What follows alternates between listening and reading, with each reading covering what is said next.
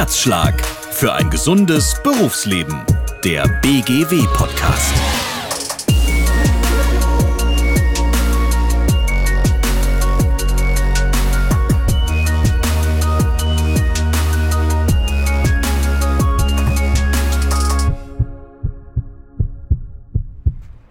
Eben gerade haben Sie den Titel des BGW-Podcasts gehört. Herzschlag für ein gesundes Berufsleben. Ja, und das ist auch die perfekte Überschrift für die heutige Folge.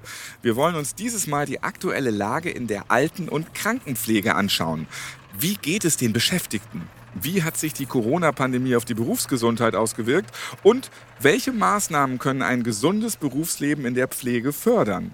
Antworten darauf gibt der Berufsgesundheitsindex Alten- und Krankenpflege, kurz BEGX. Ich bin Ralf Potzus und ich lasse mir die aktuellen Ergebnisse heute von verschiedenen Experten und Expertinnen erklären.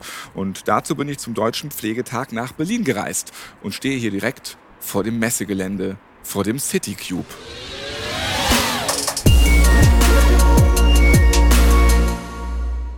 Ich bin mitten in der Messe in Berlin im City Cube und hier findet zwei Tage lang der Deutsche Pflegetag statt. Expertinnen und Experten aus dem Gesundheitswesen, der Politik, der Wirtschaft und aus verschiedenen Verbänden kommen hier alle zusammen und sie diskutieren unter anderem über die Rolle der Pflege in der Gesellschaft. Und es werden gemeinsam Lösungsansätze zur Bewältigung der Herausforderungen entwickelt. Wie ist die aktuelle Lage im Gesundheitswesen? Matthias Vollbracht, der weiß das ganz genau. Er ist Head of Research bei Mediatenor und einer der Autoren des Berufsgesundheitsindex Alten- und Krankenpflege, kurz BEGX. Ja, ins Leben gerufen wurde der BEGX von der BGW und der Deutschen Rentenversicherung Bund. Im Citycube besuche ich gleich Matthias Vollbracht. Hier beginnen jetzt die ersten Podiumsdiskussionen und darum suche ich mir mal mit Matthias Vollbracht eine ruhige Ecke. Guten Tag, Herr Vollbracht. Hallo, Herr Potzus. Bitte erklären Sie uns einmal, was genau der Berufsgesundheitsindex Alten- und Krankenpflege ist. Also wie werden die Zahlen und Daten erhoben und was genau haben Sie damit zu tun? Sehr gerne. Fast jeder kennt ja den IFO-Index und der IFO-Index wird erhoben monatlich. 7000 Unternehmen werden befragt, wie sie die Geschäftslage einschätzen und was sie für die Zukunft erwarten. Und daraus kann man berechnen, wie das Wirtschaftswachstum läuft, wie die Arbeitsplätze laufen werden und auch Investitionen, Steuern, also ganz viele wichtige Informationen. Das heißt, der Index bündelt ganz viele Dinge in einer Zahl. Und das ist der Charme von einem Index. Und das ist auch das, was für den neuen Index zur Berufsgesundheit gilt. Er soll komplexe Zusammenhänge einfach messbar machen. Und der Index für die Berufsgesundheit, Alten- und Krankenpflege, der fragt, wie geht es den Pflegebeschäftigten? Berufsgesundheit ist ja ein komplexes Phänomen. Da tragen soziale Faktoren genauso zu bei wie ökonomische Faktoren. Und deswegen ist es ein sozioökonomischer Index. Und er macht Dinge vergleichbar, die eigentlich nicht vergleichbar sind. Zum Beispiel Arbeitsunfähigkeitstage und Weiterbildung. Es geht darum, einen wissenschaftlichen Indikator zu bekommen. Das heißt, es ist wichtig, Daten aus belastbaren Quellen zu haben. Wir haben alle drei Träger der Sozialversicherung in dem Index abgebildet. Das bedeutet die Krankenkassen. Wir bekommen die Daten vom Wissenschaftlichen Institut der AOK, von der BGW. Die ist natürlich für die Berufsgesundheit zuständig, das heißt Arbeitsunfälle und Inanspruchnahme oder Meldungen von Berufskrankheiten. Und dann noch die DRV Bund, also die Rentenversicherung. Da geht es um die Inanspruchnahme von Erwerbsminderungsrente. Ja, dann brauchen wir natürlich Umfragedaten von den Beschäftigten, also von dem Pflegepersonal. Die bekommen wir aus dem SÖP, das ist das sozioökonomische Panel, die größte jährliche wissenschaftliche Befragung. Und dann brauchen wir noch Daten zum Meinungsklima, also zur gesellschaftlichen Diskussion über Pflege. Die bekommen wir von unserem Institut Mediatenor International. Sie haben eben schon einen Unterschied zum IFO-Index erwähnt. Was unterscheidet den BEGX von anderen Umfragen und Stimmungsbarometern genau? Ja, es ist wie gesagt ein sozioökonomischer Index und der basiert auf vier Säulen. Die eine Säule ist die Arbeits- und Erwerbsfähigkeit der Beschäftigten, also sowas wie Arbeitsunfähigkeitstage oder auch die Inanspruchnahme von Erwerbsminderungsrente. Dann die Arbeitsbedingungen, also wie ist es mit Überstunden, wechselnden Arbeitszeiten, befristete Beschäftigungsverhältnisse oder auch die Sorge der Menschen um ihren Arbeitsplatz. Dann haben wir eine dritte Säule, nämlich Ressourcen. Das heißt, wie zufrieden sind die Beschäftigten mit ihrer Arbeit? Wie zufrieden sind sie mit dem Einkommen? Können sie Weiterbildung in Anspruch nehmen? Und schließlich wird in der Öffentlichkeit positiv oder negativ über die Berufsgruppe diskutiert. Welche Nachrichten kommen da? Und schon alleine, dass man diese vier Säulen miteinander in einen Index bringt, das zeichnet den BGX ganz deutlich aus und hebt ihn auch von anderen Indizes ganz klar ab. Es gibt einzelne andere Indikatoren, die fragen zum Beispiel nach dem Stress der Beschäftigten oder sie fragen nach dem Ansehen des Berufs in der Öffentlichkeit. Aber es gibt keinen anderen Index, der so umfassend diese vier Faktoren zusammenzieht wie der BGX. Wichtig ist auch noch der Unterschied zu anderen Indizes besteht darin, dass dieser hier wissenschaftlich entwickelt wurde und dazu ähm, wurde das DIW Econ angefragt. Das ist der Beratungsarm des renommierten Deutschen Instituts für Wirtschaftsforschung in Berlin. Spätestens seit der Corona-Pandemie sind die Baustellen der Pflege noch einmal mehr in den Fokus gerückt. Fachkräftemangel, schlechte Bezahlung, zu wenig Anerkennung. Und das sind nur einige Punkte. Braucht es da überhaupt einen wissenschaftlichen Index zur Berufsgesundheit, um die Probleme in der Pflege zu beschreiben? Ja, ich glaube schon. Wir leben ja in einer Zeit, wo eine Krise die andere jagt. Das Und ist wohl so, ja. Politischen Entscheidungsträger, die wissen kaum, womit sie sich als erstes beschäftigen sollen. Und deswegen ist es wichtig, einen langfristigen Kompass zu haben oder einzuführen, denn das machen wir ja jetzt. Der zeigt, ob das Schiff Pflege, der große Tanker Pflege, in die richtige Richtung fährt oder ja, ob er auf dem richtigen Kurs bleibt, auch wenn mal so ein Sturm wie Corona dazwischen kommt. Berufsgesundheit ist nämlich insgesamt ein Marathonlauf und kein Sprint. Und dadurch, dass wir alles auf das Basisjahr 2013 beziehen, können wir den Entscheidungsträgern aus der Politik und aus den Einrichtungen zeigen, auch wie im Langfristtrend Maßnahmen wirken, welche Maßnahmen auch wirken zur Verbesserung und wo dann tatsächlich der Schuh auch ganz dringend drückt. Was sagt der aktuelle BEGX denn nun? Wie steht es um die Alten- und die Krankenpflege bei uns in Deutschland? Ja, da müssen wir teilen vor Corona und nach Corona. Tatsächlich, es gibt vor Corona zwischen 2017 und 2019 eine Phase, wo es einige positive Entwicklungen gab. Zum Beispiel die Zufriedenheit der Beschäftigten mit dem Einkommen hat zugenommen. Feste Arbeitsverträge sind mehr und mehr Standard geworden, statt nur befristete Arbeitsverträge. Wir haben eine zunehmende Inanspruchnahme von Weiterbildung gesehen und die ist natürlich besonders wichtig, die fachliche Qualifizierung. Wir haben aber auch vor Corona schon Sorgenthemen gehabt, zum Beispiel dass es in der Pflege überdurchschnittlich viele Arbeitsunfähigkeitstage, also Krankheitstage gibt. Und auch, dass wir in der Pflege eine überdurchschnittliche Inanspruchnahme von Erwerbsminderungsrente haben. Also Leute im Prinzip nicht durchhalten können in ihrem Beruf. Und dann kommt Corona. Und in Corona, und das sind ja die neuesten Werte, die wir mitbringen, da sehen wir eine deutliche Verschlechterung bei der Arbeits- und Erwerbsfähigkeit. Und da haben vor allen Dingen die Verdachtsmeldung auf Berufskrankheiten ins Kontor geschlagen. Das ist so der größte Faktor, der nach unten zieht. Nicht aus jeder Verdachtsmeldung wird tatsächlich eine Berufskrankheit, aber die Menge und die Zahl ist doch sehr erschreckend erstmal. Das zeigt, die Pflegebeschäftigten haben an vorderster Front gekämpft sozusagen in der Pandemie. Ein zweiter Faktor, der zu einer Verschlechterung beigetragen hat, ist ganz viel Aus- und Weiterbildung musste verschoben oder abgesagt werden. Das heißt, die Beschäftigten haben jetzt nicht diesen Nachschub an frischem Wissen und Kompetenz auch immer bekommen, den sie brauchen. Und ein dritter Faktor, der auch belastend wirkt, ist die Dienstplansicherheit ist gesunken. Das heißt, wir haben mehr Überstunden, wir haben mehr Wechselarbeitszeiten. Das ganze Arbeiten ist volatiler geworden, was natürlich auch ein Stressfaktor für die Beschäftigten ist. Und nicht zuletzt das Meinungsklima zur Altenpflege ist tatsächlich schlechter geworden. Die Altenheime sind so ein Stück als Corona-Hotspots in den Medien gezeigt worden, wo auf einmal viele Menschen sterben. Wir hatten problematische Szenen, wo Angehörige ihre Lieben besuchen wollten und ihnen das verwehrt wurde. Also da gab es auch eine Verschlechterung im Meinungsklima sozusagen. Haben Sie auch feststellen können, dass in den Corona-Jahren einfach mehr gekündigt haben, rausgegangen sind, nicht mehr in der Pflege beschäftigt sein wollen? Also tatsächlich gibt es Indizien dafür, dass die Flexit-Bereitschaft der Beschäftigten zugenommen hat, dass erstmal eine schlechte Nachricht auch ist.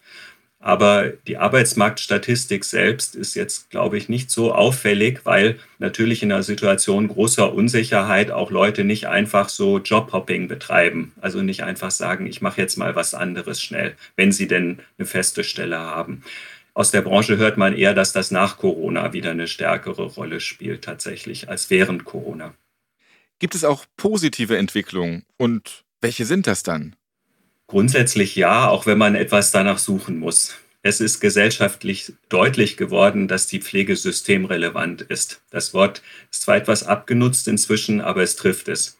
In der Krankenpflege hat das besonders dazu geführt, dass die gesellschaftliche Anerkennung deutlich zugenommen hat. Und das ist auch bei den Beschäftigten in der Krankenpflege angekommen. Das ist ein Positivum. Ein zweiter Faktor, den Beschäftigten ist deutlich geworden, wie wichtig ihr Arbeitsplatz ist. Das heißt, Ihre Sorgen um den Arbeitsplatz sind auch gesunken. Zudem, das ist aber nur ein kleiner Trend, die Inanspruchnahme von Erwerbsminderungsrente ist leicht gesunken und die Einkommenszufriedenheit ist leicht gestiegen. Aber man muss trotzdem sagen, das gesamte Umfeld Corona war sehr, sehr schwierig für die Beschäftigten in der Pflege. Wo zeigt der Index jetzt Handlungsbedarf? Ja, die größte Baustelle in der Pflege ist der Fachkräftemangel und der schlägt sich dann auch an verschiedenen Stellen in dem Index nieder. Das heißt, am Ende geht es darum, einerseits neue Fachkräfte zu gewinnen und da ist manches auf dem Weg, was auch nur längerfristig wirken kann, wie beispielsweise die Bezahlung. Das spielt schon mal eine wichtige Rolle. Auf der anderen Seite geht es darum, bestehende Fachkräfte zu halten und zu verhindern, dass sie kurzfristig aus der Pflege herausfallen. Und da gibt es eine ganze Reihe von Dingen, die angezeigt werden, auch durch den Index. Zum Beispiel, wie wichtig es ist, an der Qualität von Dienstplänen zu arbeiten.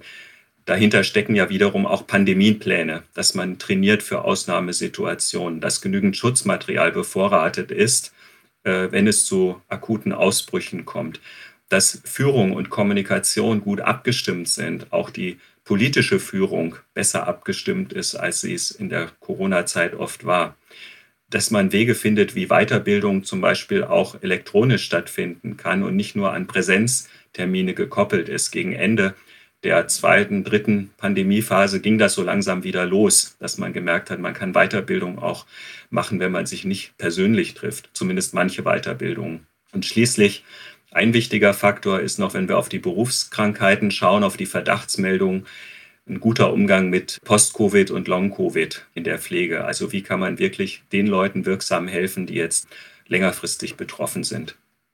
Sie haben vorhin gesagt, die Pflege ist systemrelevant. Das müssen mittlerweile auch die Politikerinnen und Politiker begriffen haben. Haben Sie jetzt mit Stichwort Fachkräftemangel, den es ja hier gibt, vielleicht ein bisschen die Sorge oder sehen Sie das in dem Index, dass es jetzt auch so einen Konkurrenzkampf des Fachkräftemangels gibt?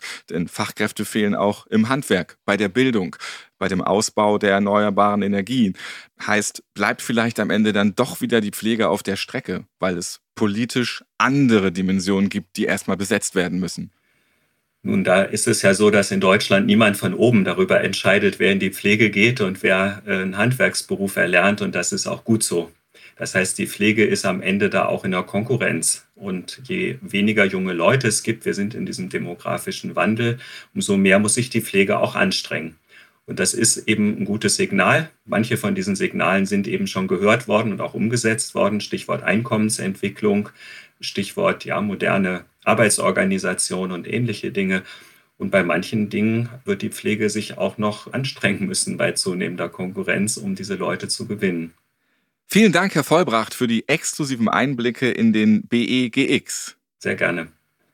Wenn Sie, liebe Hörerinnen und Hörer, selbst einen Blick in die aktuellsten Zahlen und Daten werfen wollen, dann schauen Sie gerne in den Shownotes dieser Podcast-Folge vorbei. Dort haben wir Ihnen die entsprechenden Links zum Berufsgesundheitsindex Alten- und Krankenpflege hinterlegt.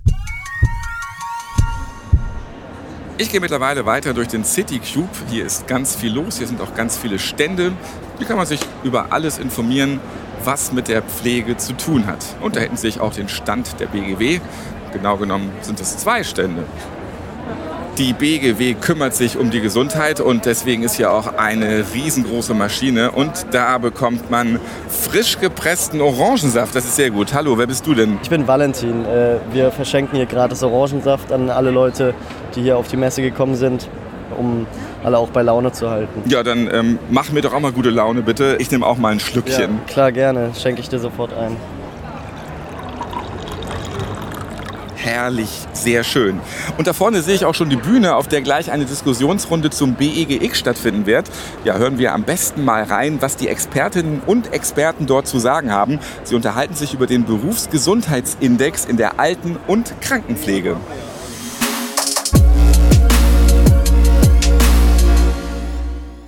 Wichtig ist es, nicht nur zu reparieren, das heißt Menschen, bei denen schon etwas passiert ist, versuchen sie zu rehabilitieren, sondern Reputation noch mehr im präventiven Sinne zu denken, proaktiv auf die Menschen zuzugehen, frühzeitig im Berufsleben, offensiv auch mit ihnen darüber zu sprechen, welche Probleme können existieren und die zu diesem, in diesem Moment angehen und uns äh, dann auch die gesetzliche Verpflichtung zu geben, das frühzeitig zu tun.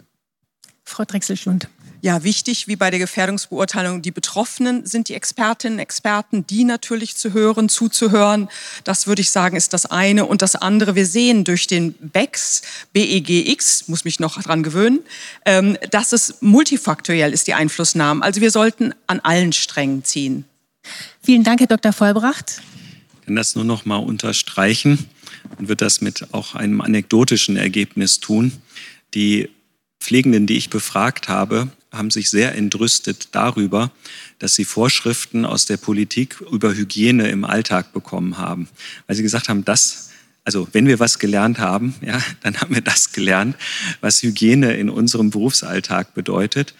Und das wäre nochmal dieses Thema, diejenigen zu hören, die die Arbeit machen ja, und sie dort abzuholen, wo sie auch mit ihren Kompetenzen sind. Weil ich glaube, dann findet auch ein Dialog auf Augenhöhe statt. Ähm, vorher wird das schwierig sein.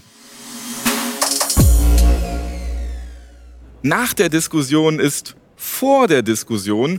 Eben haben Sie noch bei der Podiumsrunde mitgemacht und jetzt sind Sie auch Teil dieser Podcast-Folge. Claudia Drechsel-Schlund, sie ist stellvertretende Hauptgeschäftsführerin der BGW. Hallo. Hallo. Grüße Sie. Und Dr. Marco Streibelt von der Deutschen Rentenversicherungsbund. Dort ist er Leiter des Dezernats für Reha-Wissenschaften. Hallo, Herr Streibelt. Ich grüße Sie, hallo.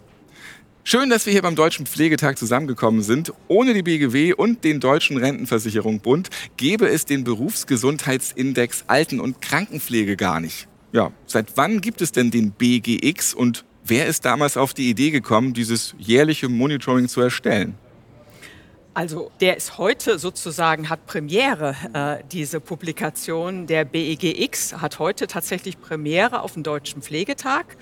Und wann ist er entstanden? entstanden? Also die Idee ist vielleicht ein paar Jahre her. Wir haben immer solche Trend- und Datenberichte zu unseren Veranstaltungen BGW Forum Pflege gehabt in der Vergangenheit. Es gab eine erste Publikation, die hieß ähm, Pflege in Deutschland 2012 bis 2018 eine sozioökonomische Analyse von Mitarbeitergesundheit und Ansehen. Und das war letztendlich die Geburtsstunde. Die Frage nach äh, Zahlen, Daten, Fakten beschäftigt die Politik, beschäftigt die Branche. Die BGW als Branchenkennerin hat den Bedarf gesehen und letztendlich dann überlegt, wen man als Mitstreiter hier gewinnen konnte. Wir brauchen natürlich auch noch andere Datengrundlagen und ein wichtiger Partner, wichtige Partnerin war hier die Deutsche Rentenversicherung Bund. Ja, das ist richtig. Vielleicht darf ich kurz ergänzen. Tatsächlich, das ursprüngliche Schreiben, was zu uns kam, zu unserer Direktorin Frau Groß kam, darin wurden verschiedene Formen der Zusammenarbeit angeboten. Also letztlich war, glaube ich, die Grundidee schon, die Daten der Rentenversicherung auch zu verwenden, denn die BGW weiß viel über Arbeitsunfälle und Berufskrankheiten. Aber wir haben ja die Statistik zu Erwerbsminderungen, zu Erwerbsminderungsrisiken und äh, ähnlichen Dingen, die sich rund um berufliche Teilhabe drehen.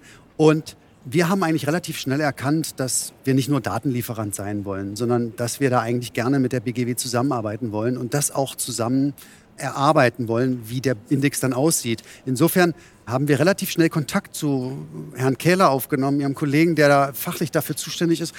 Und der war auch begeistert von der Idee und äh, wir konnten das dann in unseren Gremien auch sehr, sehr gut äh, verkaufen. Und ich denke, es war die richtige Entscheidung, wenn man heute sich das anschaut. Also eine schöne Verbindung. Und an wen richtet sich jetzt der BGX ganz konkret? Also wir würden sagen an alle Entscheidungsträgerinnen und Entscheidungsträger, die mit uns an der Mitarbeitergesundheit arbeiten wollen. Das Adressat ist natürlich immer die Politik. Adressat ist auch die Branche, sozusagen, um die Faktoren aufzuzeigen, welche beeinflussend sind für Mitarbeitergesundheit. Die Sozialversicherungsträger, die den gesetzlichen Auftrag haben, sich um die Prävention zu kümmern und alle anderen Interessierten. Ja, sicher, so ein Kennzahlensystem. Und es ist ja so was wie ein Kennzahlensystem.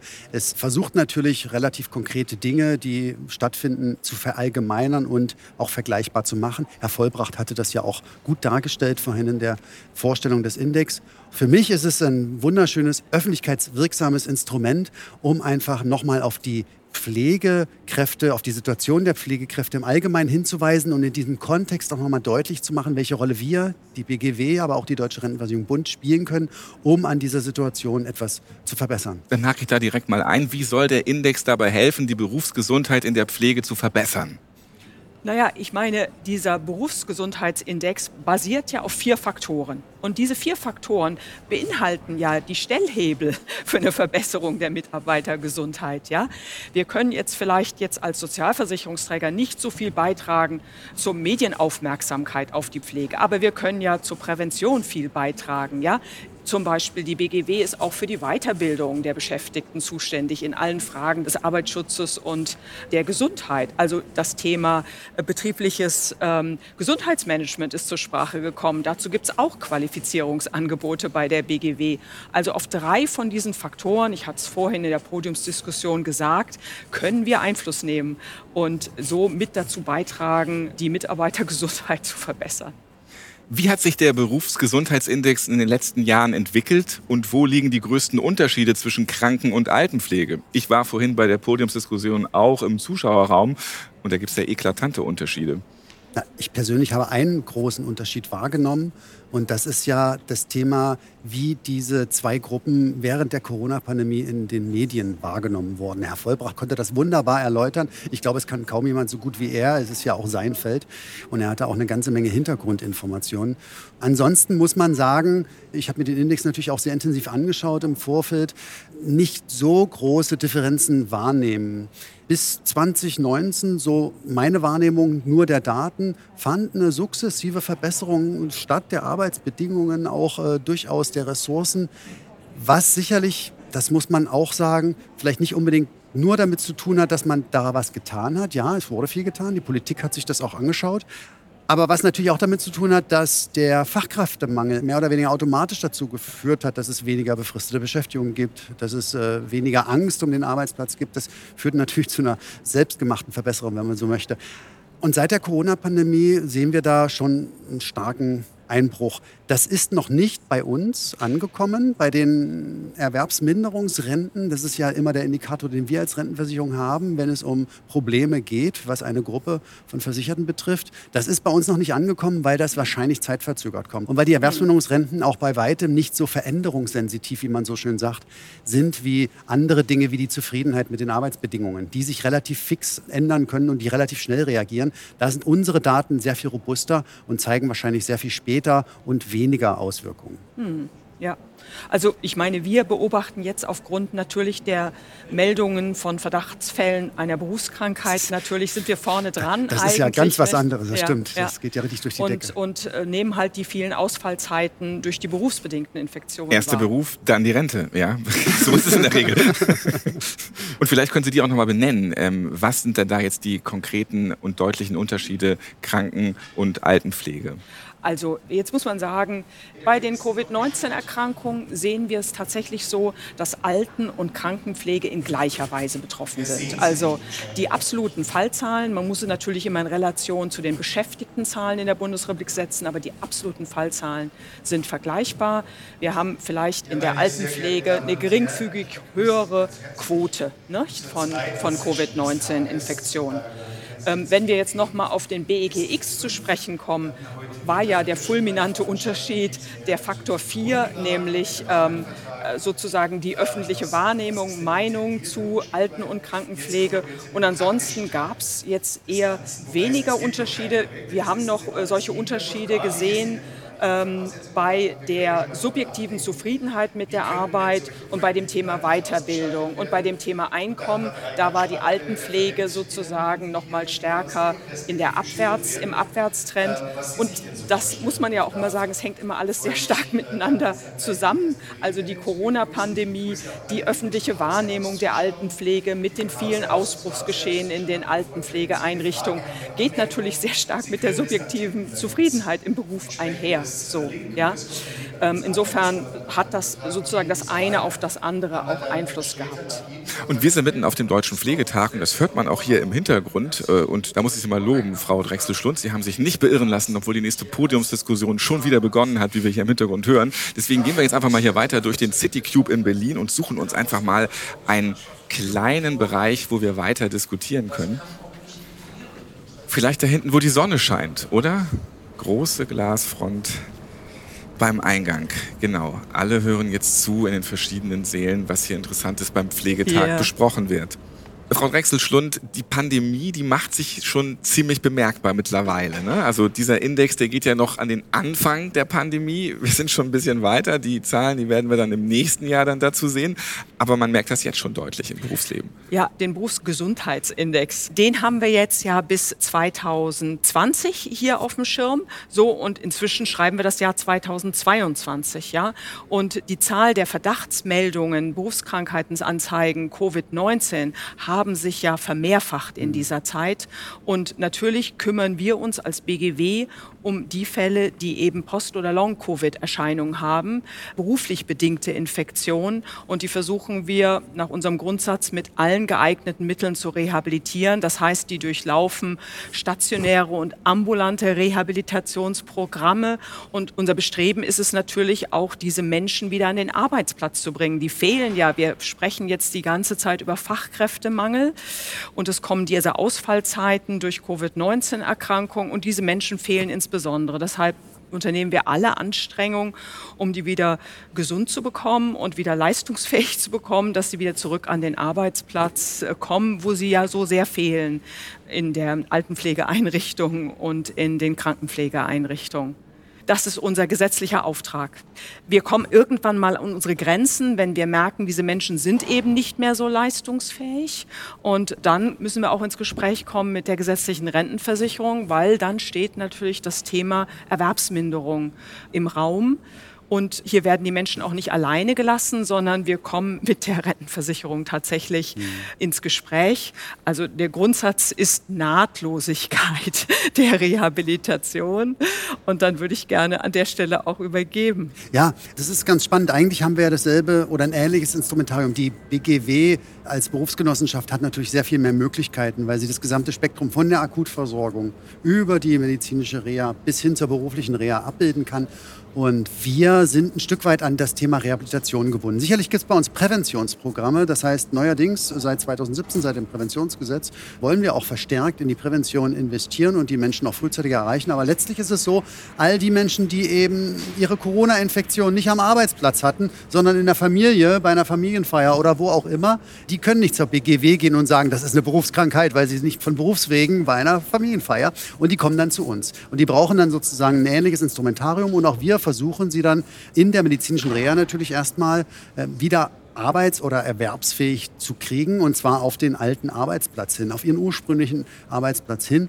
Inwiefern uns das wirklich gelingt, dazu haben wir momentan noch zu wenig belastbare Zahlen. Das muss ich einfach sagen, weil bei uns ist das nicht von der Masse her nicht so groß wie bei der BGW. Bei uns sind es äh, weniger Fälle insgesamt. Und wir wissen erst wirklich, ob das irgendwann in der Erwerbsminderung ankommt. Das dauert sicherlich noch eine ganze Weile. Wir müssen schauen, nach einer medizinischen Reha gibt es zwei Möglichkeiten. Es gibt die Möglichkeit, geht wieder zurück an seinen Arbeitsplatz oder schafft es nicht. Und wenn er oder sie es nicht schafft, dann ist berufliche Reha bei uns im Spiel. Und dann geht es um Neuorientierung, ein neues Berufsfeld sich anschauen, eventuell auch umschulen. Das ist, denke ich, momentan sehen wir noch nicht in der Statistik, dass da mehr Fälle sind. Und ob die irgendwann tatsächlich die Erwerbsbindung dann erheblich erhöhen werden, das wird man sehen. Aber Frau Drechsel-Schlund hat es richtig gesagt, wir müssen an irgendeiner Schnittstelle auch zusammenarbeiten, weil es wird einen gewissen Teil von Menschen geben, so wie immer übrigens, auch bei Post-Covid. Da wird irgendwann die Frage im Raum stehen, ist Erwerbsminderung jetzt die letzte Option, die wir ziehen müssen? Und da müssen wir zusammenarbeiten, das mhm. ist wichtig. Und wir kennen das ja schon von Covid-19. Lange haben wir diese Erfahrung gemacht. Man weiß immer schon, was kommt. Es dauert nur noch ein kleines bisschen, bis es soweit ist. Und das Stichwort Long-Covid, das fiel eben. Da kann es ja auch passieren, dass es eben wegen der Long-Covid-Krankheit eventuell auch eine Frührente gibt. Und dann kommt die Rente doch wieder früher ins Spiel. Ja, natürlich. Ich hatte es ja gerade schon gesagt, ich bin sehr stark Zahlen getriggert. Also das heißt, ich versuche jetzt nicht voreilig irgendwelche Schlüsse zu ziehen. Das ist jetzt die große Welle, die kommt. Bei der Berufsgenossenschaft hat sich das bewahrheitet. Die Verdachtsfälle äh, sind ja, die sind ja explosiv gestiegen. Bei der deutschen Rentenversicherung wurde uns auch immer wieder gesagt, da kommt ja eine Riesenwelle auf euch zu. So die große Welle haben wir noch nicht gesehen. Ich bin vorsichtig. Man muss sehen, man muss es sich anschauen. Wie gesagt, ich kann erst was dazu sagen, wenn ich belastbare Daten sehe. Vorher ist alles Spekulation meines Erachtens, weil das ist ein neues Krankheitsbild. Wir wissen überhaupt nicht, in wie vielen Fällen das zu einer absoluten Erwerbsminderung führt. Ich würde das auch so bestätigen. Wir sind noch selbst bei Betroffenen aus der ersten Welle versuchen wir noch medizinisch zu rehabilitieren. Ja? Das ist also ja schon ein paar Wochen her. Das ist noch schon ein paar Wochen her. Und ähm, wir können aber jetzt auch beobachten, mit aller Vorsicht, dass die Hauptbetroffenen die Beschäftigten aus der ersten und der zweiten Welle sind. Mhm. Danach haben ja schon die Impfungen eingesetzt. Ja? Mhm. Das heißt, wir erleben nicht in dieser Form, dass es dort Langzeitverläufe mhm. gibt. Und mhm. insofern würde ich jetzt mal sagen, wir sind da ein bisschen zuversichtlich, dass diese Langzeitverläufe zurückgehen werden, auch in den Folgenwellen und den Varianten dieses schwierigen Virus. Hm. Da kann man dann auch sagen, wie hier beim City Cube in Berlin vor dieser großen Glasfront, deswegen hat man immer diese quietschende Tür und immer wieder geht die Sonne auf. Ja, man muss auch positiv in die Zukunft schauen. Die Leute gehen ja auch gerade immer viel nach draußen, weil die Sonne so scheint. Aber Dr. Streibel wollte noch was hinzufügen eben, oder? Ja, die Denkerpose. Ähm, äh, vielleicht ganz kurz. Ich hatte ja vorhin in der Podiumsdiskussion wurde ja auch schon diese Zahl von 10 Prozent genannt, die uns immer wieder gespiegelt wird. Die ist sicherlich sicherlich auch korrekt, wenn man sich die Studien anschaut. Die will ich gar nicht anzweifeln. Aber die Beeinträchtigungen, die dort abgefragt werden, die führen halt nicht zu 100 Prozent zu einer Notwendigkeit, sich bezüglich des Erhalts des Arbeitsplatzes Gedanken zu machen. Wenn Sie das Beispiel nennen, Geschmacksverlust. Hm, dann können Sie ja. sich sicherlich vorstellen, das wird abgefragt. Das ja. wird eine ganze Reihe von Menschen auch nach zwei oder drei Monaten noch haben. Und es ist für die Betroffenen bestimmt auch nicht schön. Das muss ich sagen, ich kann es mir nicht vorstellen. Ich hatte es noch nicht. Ich glaube, es ist wirklich dramatisch, wenn alles nach Pappe schmeckt. Aber äh, jetzt versuchen Sie mal, äh, sich ein Bild zu machen, welche Berufe sind sozusagen nicht mehr möglich, weil man Geschmacksverlust hat. Gut, da fällt einem schnell der Koch ein. Ja. Das war es dann aber auch schon ja. fast. Also ich will damit sagen, diese Studien, die thematisieren Beeinträchtigungen, die nicht alle in Leistungen münden müssen, die wir, die BGW oder die Deutsche Rentenversicherung anbieten. Das muss man sich wirklich nochmal genauer angucken, wie groß die Welle dann sein wird. Aber wir sind gewappnet. Dann schauen wir uns jetzt nochmal die Schlussfolgerung an. Welche ziehen Sie denn aus dem aktuellen Branchenmonitoring?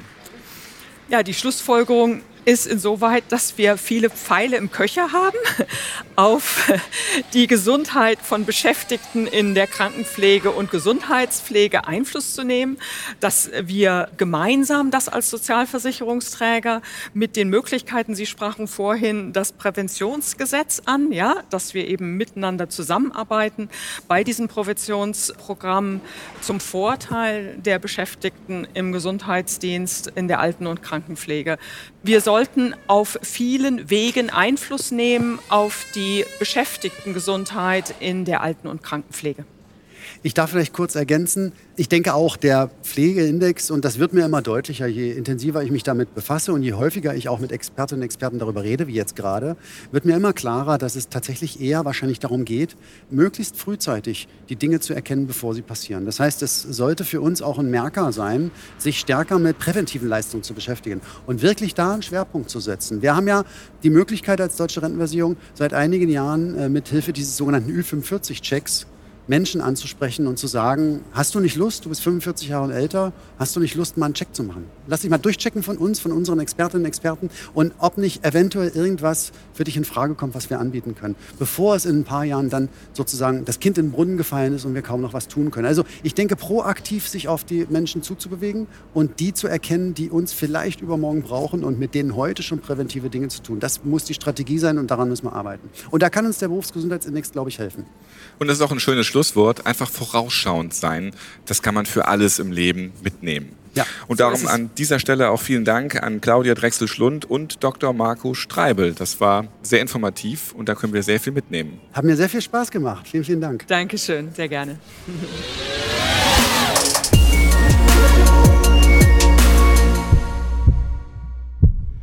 Die Corona-Pandemie, die hat dafür gesorgt, dass sich die Berufsgesundheit der Beschäftigten in der Alten- und Krankenpflege verschlechtert hat. Davor war die Entwicklung eigentlich schon recht positiv. Wir bleiben bei diesem Thema natürlich dran und sind auch gespannt, wie die Zahlen für die nächsten Jahre aussehen werden und ob vielleicht die ein oder andere Maßnahme Wirkung zeigt.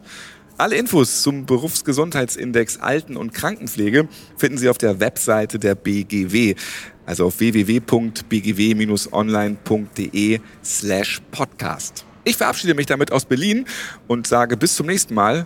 Bleiben Sie gesund.